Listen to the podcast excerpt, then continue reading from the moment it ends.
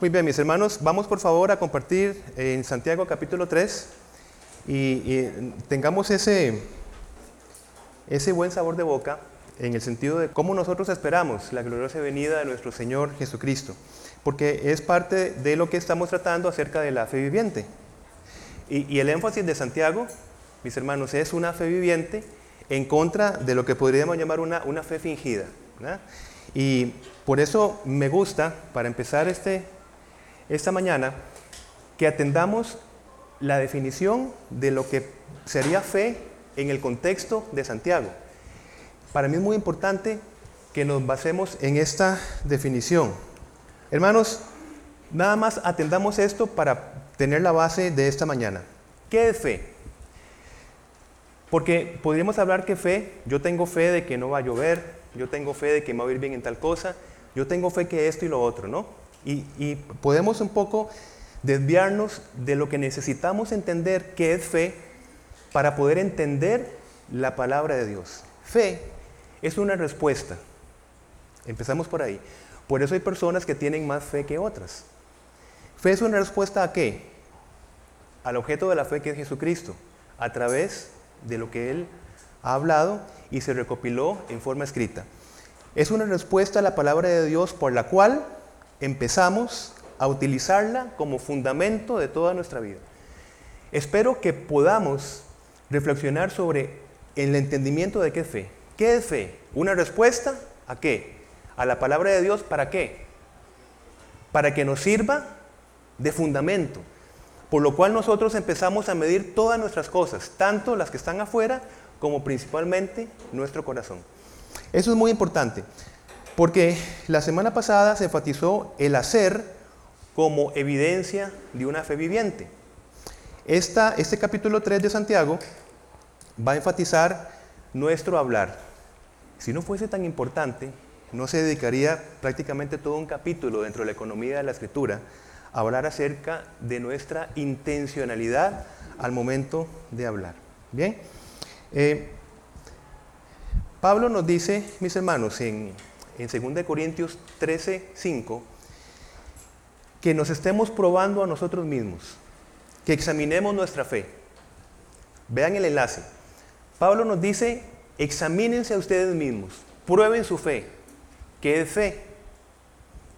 Así que hacemos el enlace. Es el fundamento por el cual nosotros empezamos a vivir la nueva vida en Cristo. Examínense a ustedes mismos. Vean su fe constantemente. Revisen su fe. ¿Qué tenemos que examinar? Entonces, esa respuesta que estamos dando nosotros en cada prédica, si nosotros asumimos lo que vemos en la palabra de Dios o si no, eso es lo que se refiere Santiago. De hecho, eh, vemos en Santiago 1.26, recordamos, si alguno se cree religioso entre vosotros y no refrena su lengua, sino que engaña su corazón, examínense en ustedes mismos, ¿verdad? Vean la relación. La religión de tal es vana. Hermanos, hay algunos pecados que sencillamente nosotros no cometemos porque no tenemos la oportunidad. ¿Me entienden? Hay pecados que no cometemos porque no se crean las condiciones necesarias. En el hablar, el problema es que no tenemos restricción. Y el problema es que las condiciones se dan entre familiares, una tarde de domingo, dentro del carro, dentro de la iglesia, allá afuera. Cuando sale la iglesia, ese es el problema del hablar, que no necesitamos una restricción. Y yo les, les pregunto, ¿ustedes recuerdan o recordamos habernos metido en un problema por algo que nosotros dijimos, se los dejo ahí. Que hayamos tenido problemas de verdad, es más, que nuestra imagen haya sido afectada por algo que nosotros hayamos dicho. ¿Recuerda usted? ¿Sabe qué es el problema, mi hermano mayor? Que nosotros ya no vivimos para nosotros mismos. Dice la escritura, Él murió por todos, ¿para qué? Los que reciben la nueva vida de Cristo murió por todos, pero no todos van a ser salvos. Van a ser salvos los que reciben, los que responden a esta provisión del Padre. Para los que reciben la nueva vida de Cristo, ya no vivan más para sí mismos, más bien vivirán para Cristo, quien murió y resucitó por ellos. de nuevo la idea, si a nosotros nos ha ocupado nuestra imagen por decir algo que no teníamos que decir, ahora nosotros ya no vivimos por nuestra imagen. Nosotros ya vivimos para glorificar al Señor porque somos embajadores, imagen y semejanza de Dios para los que no creen. Por eso es que ya no vivan y ser resultado acá, resaltado más para sí mismos. Sí, está bien preocuparnos por nosotros, pero ahora tenemos un propósito mayor. Nuestras palabras ahora son para glorificar a Dios, no es tanto para nuestra imagen. Ya, ya, ya ese fundamento ya lo dejamos atrás. Vean que vamos, vamos acercándonos hacia el varón perfecto, que es lo que vamos a ver. Nos vamos acercando a ese, a ese modelo ganado por Cristo y aplicado a nosotros por medio del Espíritu Santo. Vamos a ver versículo 1, dice el, el capítulo 3.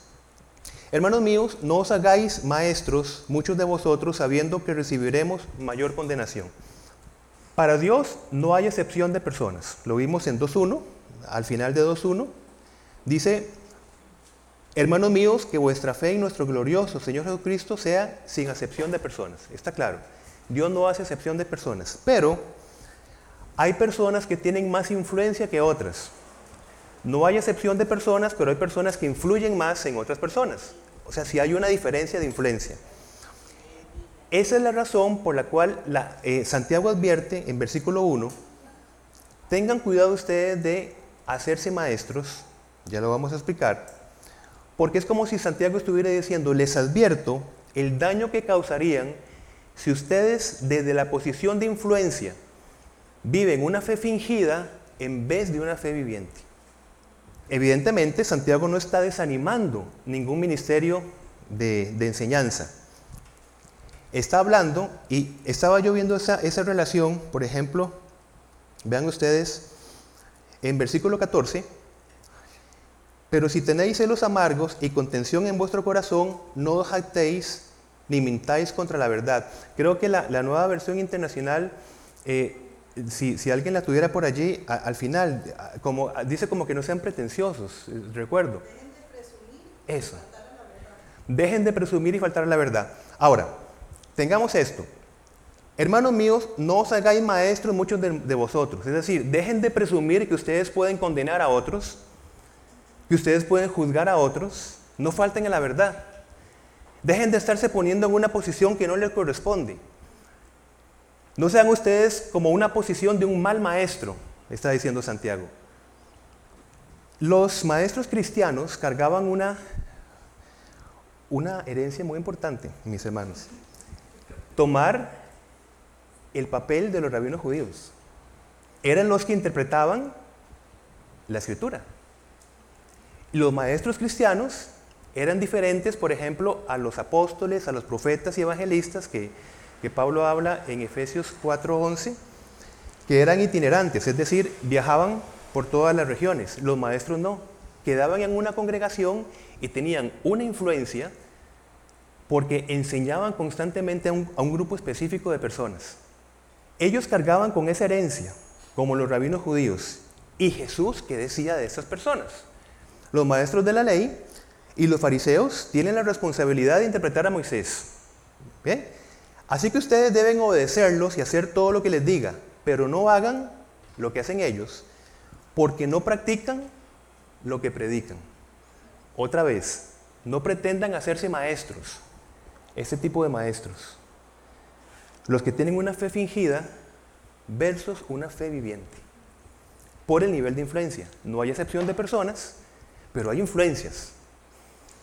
No es lo mismo que una persona de influencia se vea hablando mal de otras personas, eso crea mucho impacto.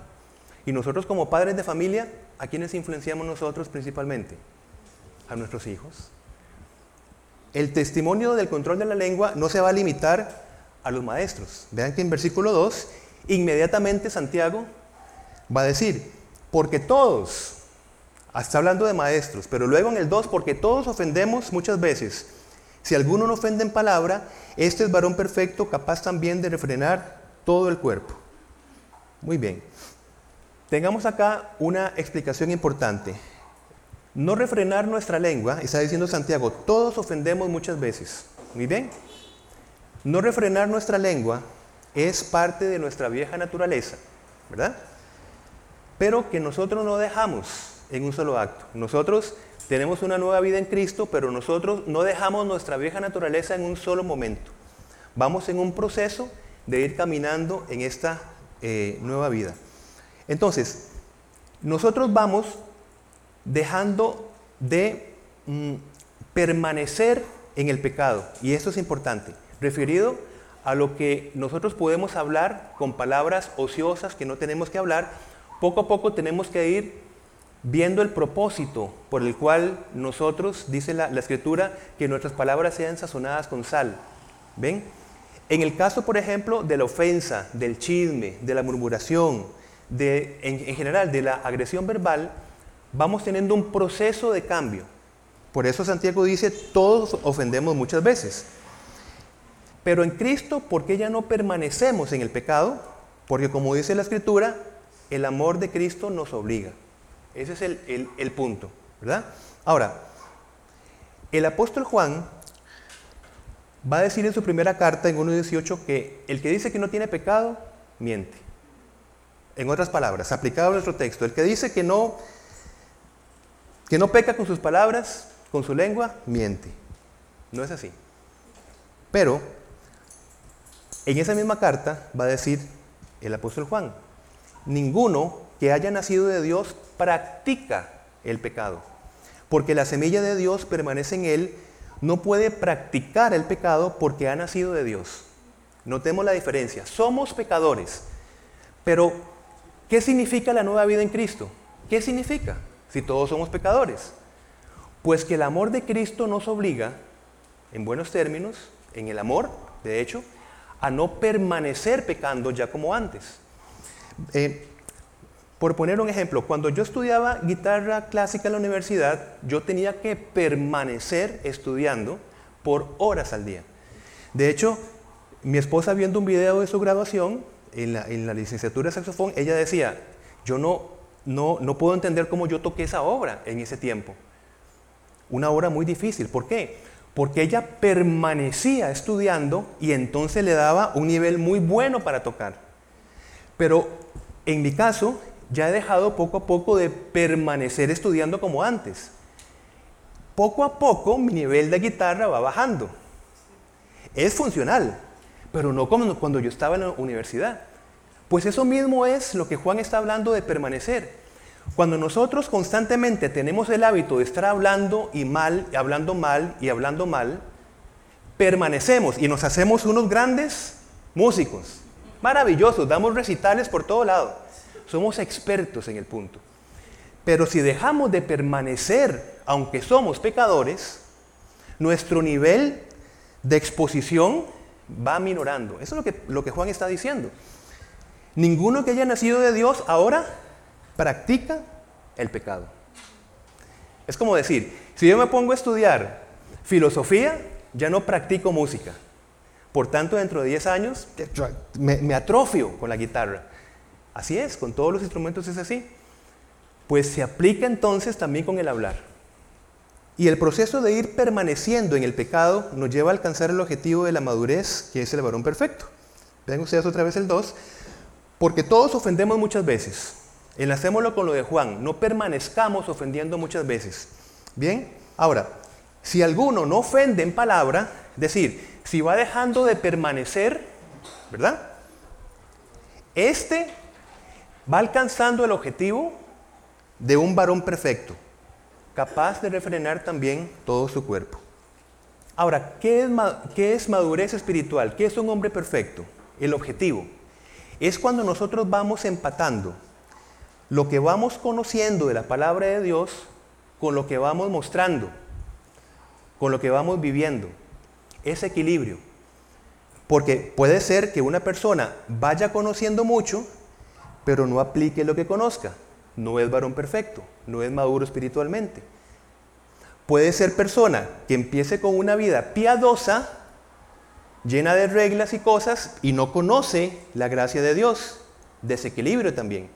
Entonces madurez espiritual es cuando vamos conociendo, hoy estamos hablando acerca de la ofensa y entonces practicamos menos la ofensa y vamos empatando para ser maduro espiritualmente.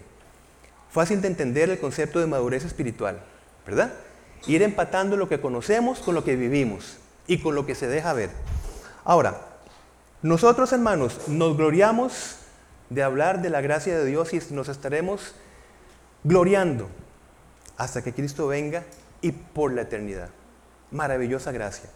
Pero creo que es necesario para nosotros como creyentes empezar a considerar también un saludable temor de Dios. Ojo, la gracia de Dios que nos salva, pero poco se predica acerca del temor de Dios. Miren ustedes, así que nosotros que estamos recibiendo un reino inconmovible, que cantamos? Ven, Señor Jesús. Seamos agradecidos, inspirados por esta gratitud. Adoremos a Dios como a Él le agrada. ¿Cómo le agrada? Con temor reverente. Por eso cuando nosotros leamos un versículo, hagámosle pregunta al versículo y van a ver cómo aprendemos muchísimo del versículo. Vean ustedes, adoremos a Dios como a Él le agrada con temor reverente. Temor reverente, como hemos dicho muchas veces, no es miedo, aunque es un, llamémosle así, un tipo de miedo, pero matizado con el amor, por el amor, evidentemente. Controlar la lengua también, pongámoslo como una respuesta de la gracia, pero también porque tenemos un temor reverente a Dios, que nos está diciendo, cuiden sus palabras. ¿Ven el punto? Crecer en temor reverente es importante y saludable. Porque cuando nosotros queremos practicar el pecado, si en nuestro corazón no hay temor reverente y solamente pensamos en la gracia de Dios, ¿qué pasa? Es lo que Pablo va a decir. No, no, no. La gracia no es para que ustedes estén pecando y pecando y pecando.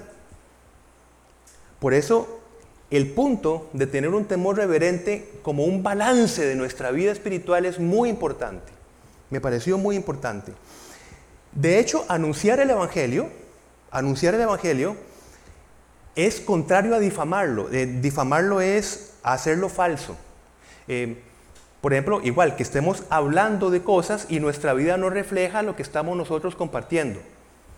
Para no difamar el Evangelio, tenemos que hacer una revisión constante de nuestro temor reverente al Señor. Hermanos, me parece que esto es muy importante. Tomemos en cuenta en nuestra vida espiritual el temor reverente del Señor. Vean, por tanto, como sabemos lo que es temer al Señor, tratamos de persuadir a otros. Primero una cosa, claro, la gracia del Señor, pero como sabemos que es, es temer al Señor, ahora sí, yo persuado al otro. ¿Por qué? Porque lo que yo esté hablando, por temor al Señor, va a estar acompañado también de una vida consecuente. Por temor al Señor. Temor reverente, ¿verdad? Y Santiago usa tres ilustraciones para advertirnos que algunas cosas muy pequeñas pueden traer grandes problemas. Y lo vemos en versículo 3, leemos por favor, hasta el 6. He aquí nosotros ponemos freno en la boca de los caballos para que nos obedezcan y dirigimos así todo su cuerpo. Mirad también las naves, aunque tan grandes y llevadas de impetuosos vientos, son gobernadas con un muy pequeño timón por donde el que las gobierna quiere. Así también la lengua es un miembro pequeño, pero se jacta de grandes cosas. He aquí cuán grande bosque enciende un pequeño fuego. Y la lengua es un fuego. O sea, es un fuego, ¿verdad? un mundo de maldad. La lengua está puesta entre nuestros miembros y contamina todo el cuerpo. Yo agregaría aquí al cuerpo de Cristo también. E inflama la rueda de la creación y ella misma es inflamada por el infierno. Esto lo tocaremos en la segunda parte. Ella misma es inflamada por el infierno, para que entendamos el punto.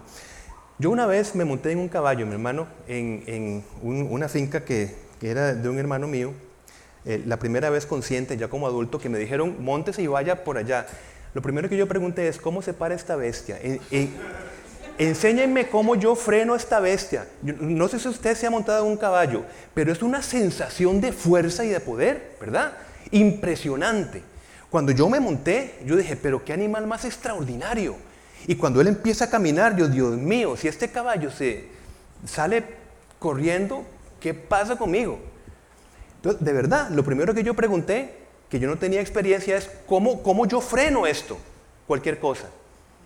Y es que la lengua es así. ¿Qué tenía yo hacia el caballo?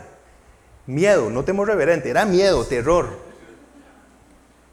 Pero si lo matizamos con temor reverente hacia el Señor, empezamos a ver el cuidado que nosotros mismos vamos a empezar a procurar de nuestras palabras, de nuestra intención. ¿Qué daño hace cuando nosotros conocemos perfectamente a una persona y sabemos exactamente qué decirle, intencionadamente, para destruir? Y esas palabras, mis hermanos, luego viene con un perdón, lo siento. Pero posiblemente muchos de nosotros podríamos decir, cargo con palabras de hace mucho tiempo que me dijeron.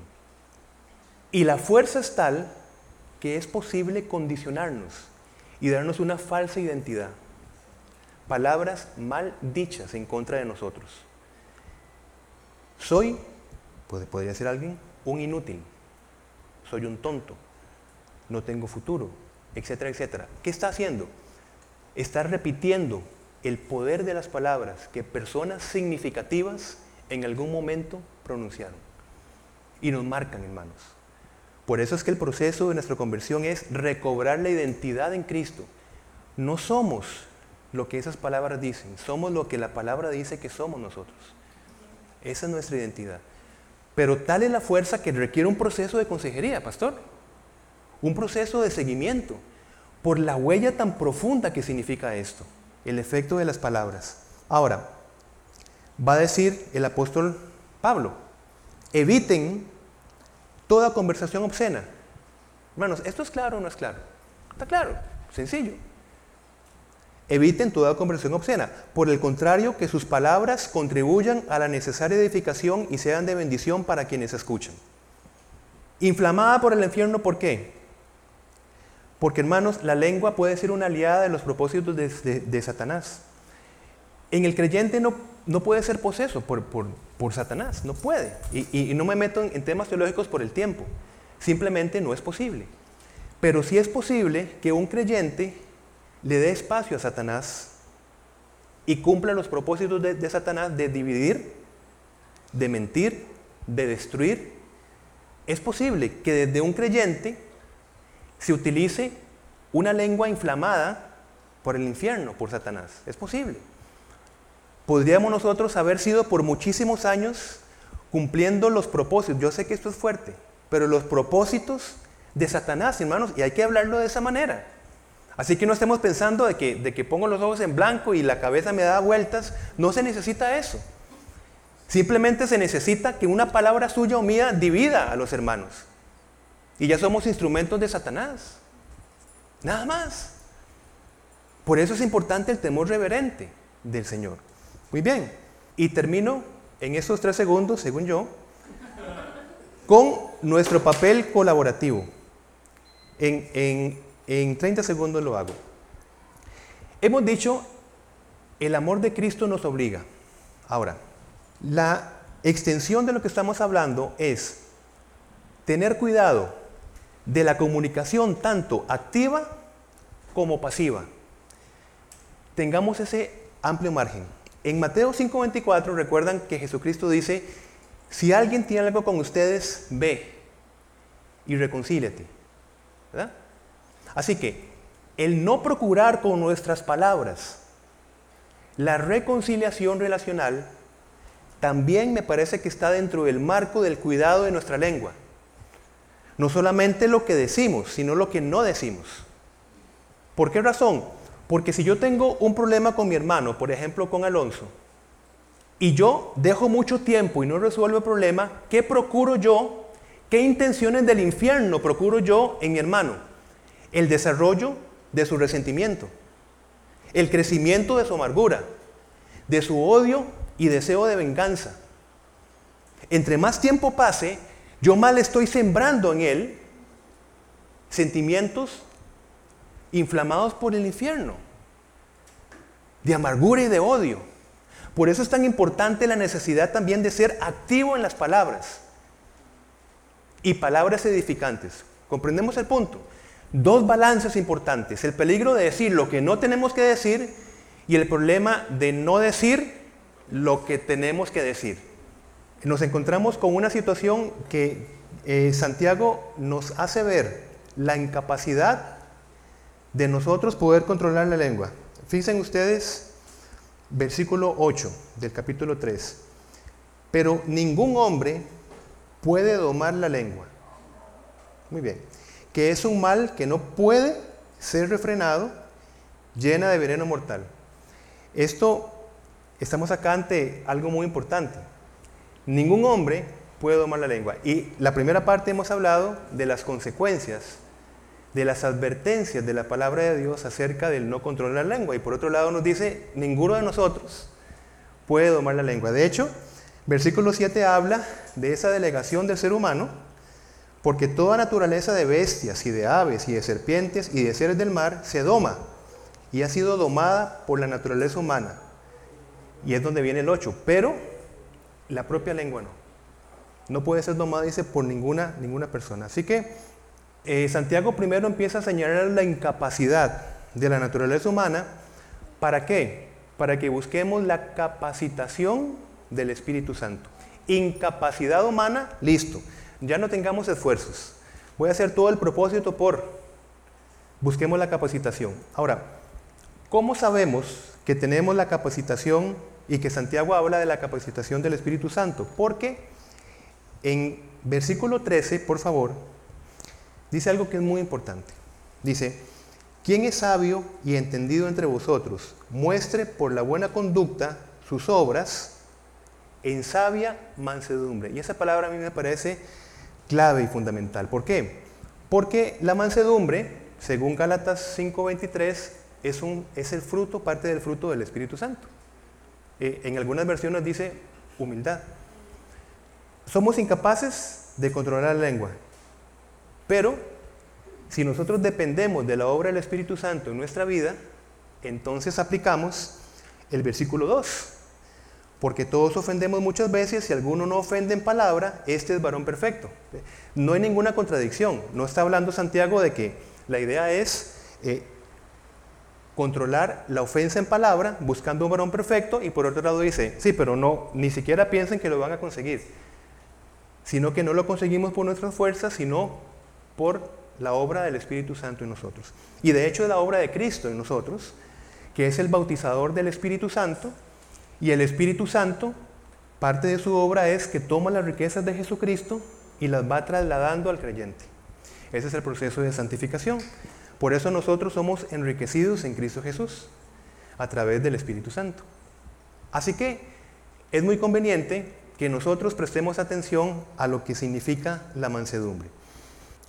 La paciencia, también fruto del Espíritu Santo, es la capacidad, capacitación, capacidad que Dios nos da para soportar por largo tiempo sufrimiento, diferentes adversidades. Bien, esa, esa es la paciencia.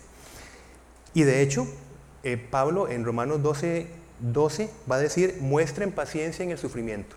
Esa es la paciencia. La mansedumbre es la capacidad de soportar la agresión sin que agredamos al otro. Es de las mejores, eh, digamos, aplicaciones que he visto yo del concepto de mansedumbre. Capacidad de soportar es la paciencia. Y junto con la mansedumbre es la capacidad para recibir una agresión, y es muy importante, hermanos, para esta segunda parte, no responder a esa agresión con agresión. No tratar de vencer el mal con el mal. De hecho, es lo que Pablo dice, no te dejes vencer por el mal, al contrario, vence el mal con el bien. Romanos 12, 21. Entonces, la mansedumbre, mis hermanos, no significa que el Espíritu Santo nos capacita para no decir nada o no hacer nada frente a la injusticia, frente al maltrato, frente a la opresión. Eso no es mansedumbre. Otra vez, no es que nos capacitamos para quedarnos en una pasividad. Significa que ante la agresión es responder a ella, pero sabiamente, sabiendo cómo responder a ella. cómo estar en contra de lo malo. Es muy importante entonces esto, ¿no? Y responder sabiamente en contra de injusticia. Porque generalmente cuando nosotros respondemos contra la injusticia, respondemos con palabras no adecuadas o con intenciones no adecuadas. Por ejemplo, atacamos al ser de la persona y no la acción de la persona. Por eso necesitamos sabiduría del Espíritu Santo para que aprendamos a responder bien. Esto nos deja en entredicho la visión cultural de lo que es una persona mansa, mansa y menso, ¿verdad? Sí, una, persona tranquila, que no, que no se mete con nadie, que no busca ningún, que, que es más espiritual, entre más le, estén dando y, y, yo me voy y me siento y me quedo ahí, y, ¿verdad? Mi hermanito. Ese es el extremo. Una persona mansa es una persona que se opone, ¿por qué? Porque Dios se opone a la maldad. Y es el mismo Espíritu de Dios quien está trabajando en el creyente. Pero que con sabia mansedumbre sabe cómo responder a lo malo. Jesucristo le golpean cuando estuvo eh, siendo interrogado por el sumo sacerdote y Jesús responde con sabia mansedumbre. Si he dicho algo malo, replicó Jesús, demuéstramelo, le dijo al oficial que le golpeó. Pero si lo que dije es correcto, ¿por qué me pegas? Cuando Isaías habla de que es un cordero sin que habló, sin que abrió su boca, es en el sentido de que él se sometió absolutamente a la voluntad del Padre de morir en la cruz. Pero no se somete a la injusticia, mis hermanos. Se somete a la voluntad del Padre. Y entonces en ese sentido hace la voluntad del Padre. Pero evidentemente nos tuvo que dar un modelo en contra de la injusticia, pero un buen modelo. ¿Por qué me pegas? Pero vean que este modelo, Jesús separa el acto violento de la persona. ¿Por qué me pegas? No le dice, por ejemplo, eh, usted es un desgraciado por pegarme, como lo podría decir yo. Rechaza la conducta, no la persona. ¿Ves? ¿Por qué? Porque toda persona tiene posibilidad de arrepentirse, por todo murió el Señor, posibilidad de arrepentirse y ser salva. Así que, versículo 13, cuando habla Santiago de muestre por la buena conducta sus obras en sabia mansedumbre, es necesario ver el modelo, por supuesto, perfecto de Jesucristo. Jesucristo dijo, aprended de mí que soy manso y humilde de corazón y hallaréis descanso para vuestras almas. Yo eh, he escuchado a personas cercanas que dicen, yo lo que quiero es paz en mi vida. Lo, que quiero es paz. Pero ¿qué pasa? Hermanos, tal vez tenemos que revisar que la falta de paz, de paz relacional, es cosecha de lo que se ha sembrado con las palabras. De las mismas palabras, lo que se ha dicho, y que causa división en medio de familia cercana. Y llega un momento en que dice, yo estoy metido en un problema, yo lo que quiero es paz. ¿Qué dice Jesús? La mansedumbre nos lleva a descanso en nuestras almas. Y el apóstol Pedro, que fue testigo presencial de esto que Jesús está hablando, de una perfecta fe viviente, va a decir de Jesús, no respondía cuando lo insultaban, ni amenazaba con vengarse cuando sufría. Dejaba su causa en manos de Dios, quien siempre juzga con justicia. Hermanos, espero ser claro con, con esta parte. Versículo 14. Dice, pero si tenéis celos amargos y contención de vuestro corazón, no os jactéis ni mentáis contra la verdad. Porque esta sabiduría, versículo 15, no es la que desciende de lo alto, sino terrenal, animal, diabólica.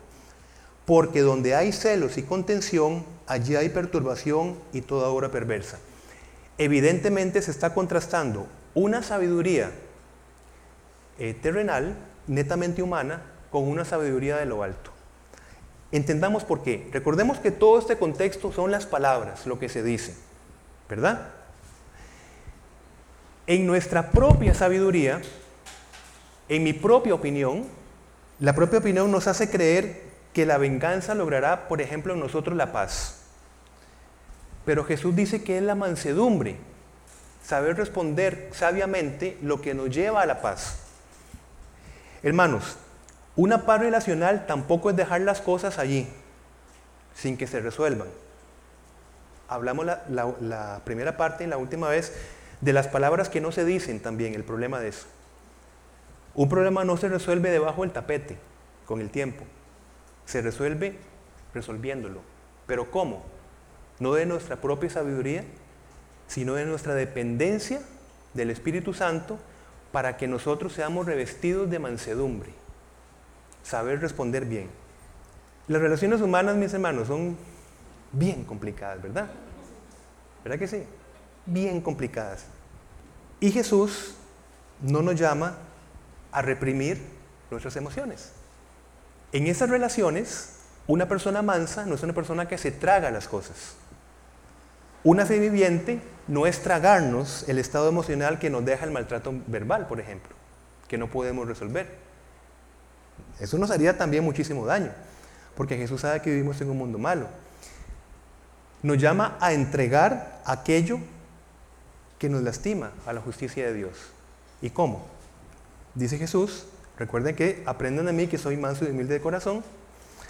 Dice Jesús, oren por quienes los persiguen para que sean hijos de su Padre que está en el cielo. También va a decir, no tomen venganza, va a decir Pablo. Hermanos míos, si no dejen el castigo en las manos de Dios, porque está escrito, mía la venganza, yo pagaré, dice el Señor. Notemos que en el versículo 14 que acabamos de leer, habla de celos amargos que se relacionan con una sabiduría terrenal en el versículo 15. Esto es importante, igual que lo veamos. Vean. Versículo 14, celos amargos y contención. Versículo 15 que dice, porque esta sabiduría, o sea, esta manera de responder, no es la que desciende de lo alto, sino terrenal, animal, diabólica.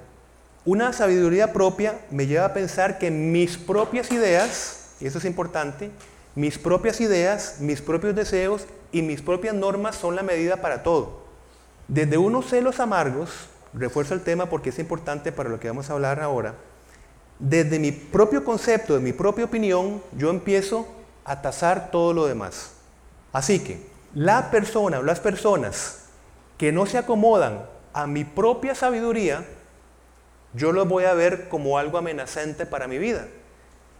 Y por tanto, para poderme proteger, según yo, utilizo entonces las malas intenciones de las palabras, desacreditando a la otra persona, murmurando por la otra persona, haciendo chisme por la otra persona.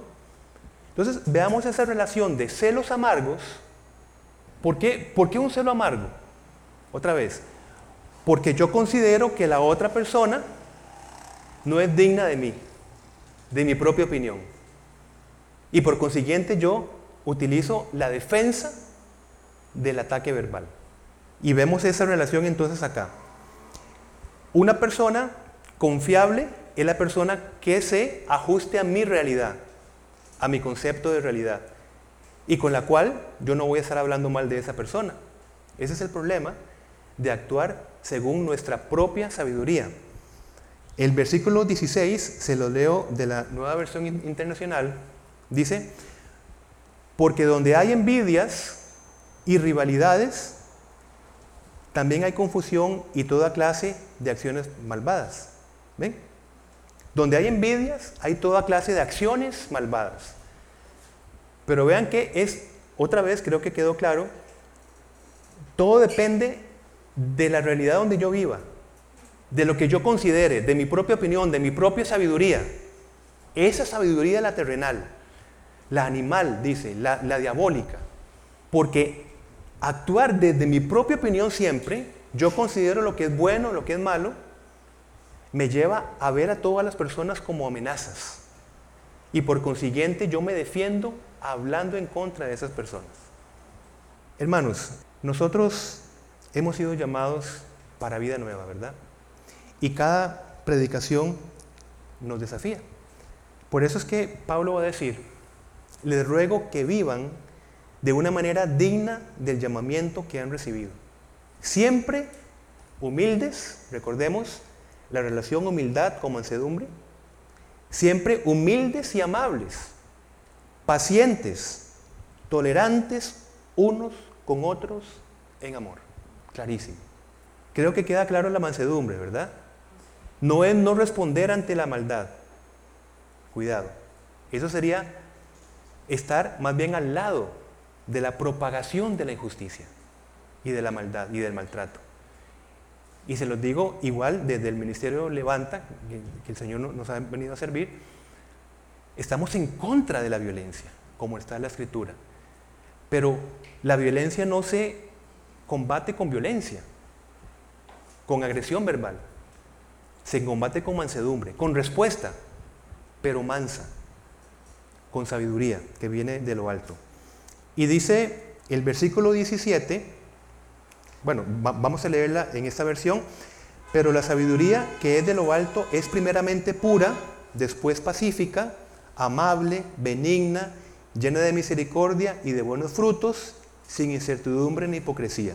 Es la relación de lo que Pablo está diciendo. En esta versión dice así, sin embargo, en nueva versión internacional, sin embargo, la sabiduría que proviene del cielo es, ante toda, pura y también ama la paz. Siempre es amable y dispuesta a ceder ante los demás. Está llena de compasión y de buenas acciones. No muestra favoritismo y siempre es sincera. Entonces, amar la paz, hermanos, es cuidar la lengua, básicamente. Amar la paz es evitar la contención y la división. Y nuestro llamamiento incluye no procurar el pecado, es decir, no, no encender fuegos. Ese llamamiento que Pablo nos, nos dice, ¿no? les ruego que vivan de una manera digna del llamamiento. Hermanos, nuestro llamamiento es no procurar división.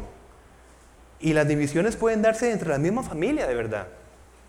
Es un hecho real y verídico que padres en contra de hijos, hermanos en contra de hermanos y todo por la lengua.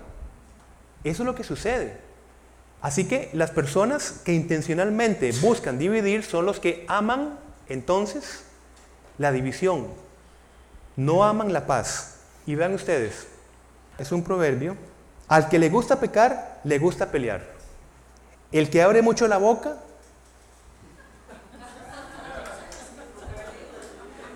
Yo pongo lo que está en la escritura. Busca que se la rompan. Pero, pero digo, lo, lo, que está, la, teología que está de fondo, ¿verdad? Es que, como Jesús le habla a Pedro cuando le, corta la oreja a Malco, quien a hierro.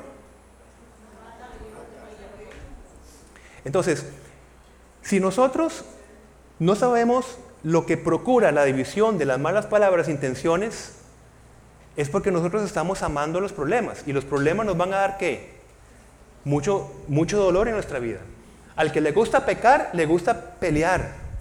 Hermanos, nos sentimos bien emocionalmente y espiritualmente cuando tenemos contenciones con otros.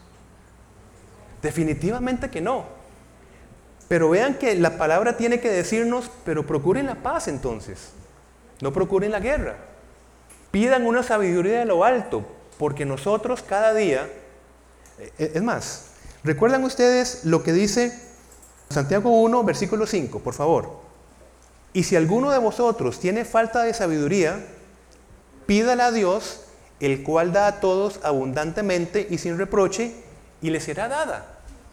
Y el versículo 18, en nuestra versión, Reina Valera dice, y el fruto de justicia se siembra en paz para aquellos que hacen la paz. En versión, nueva versión internacional, dice, y los que procuran la paz, esto es muy importante, por eso me, gustó esta, esta versión.